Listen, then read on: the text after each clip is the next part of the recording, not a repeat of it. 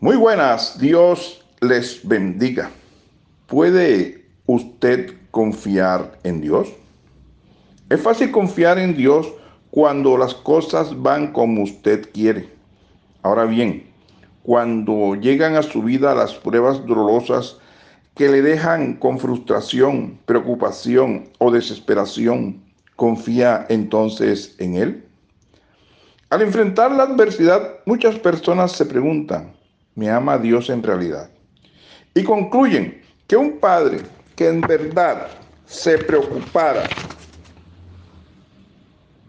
por sus hijos no permitiría que el dolor y la dificultad afectaran la vida de sus hijos. A veces empiezan a cuestionar, incluso si él está dispuesto a hacer algo respecto a sus circunstancias. En el Salmo 50, 15, Dios le dijo a David, invócame en el día de la angustia, te libraré y tú me honrarás.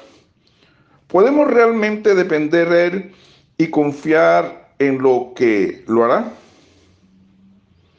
Para los seguidores de Jesucristo es importante entender que Él no solo puede, sino que está dispuesto a cumplir cada una de las promesas en la Biblia.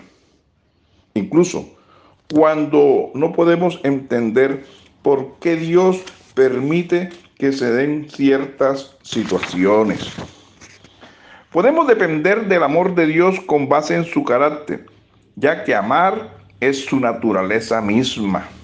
La Biblia dice, no hay ningunas tinieblas en él. En otras palabras, él es absolutamente santo, justo y perfecto.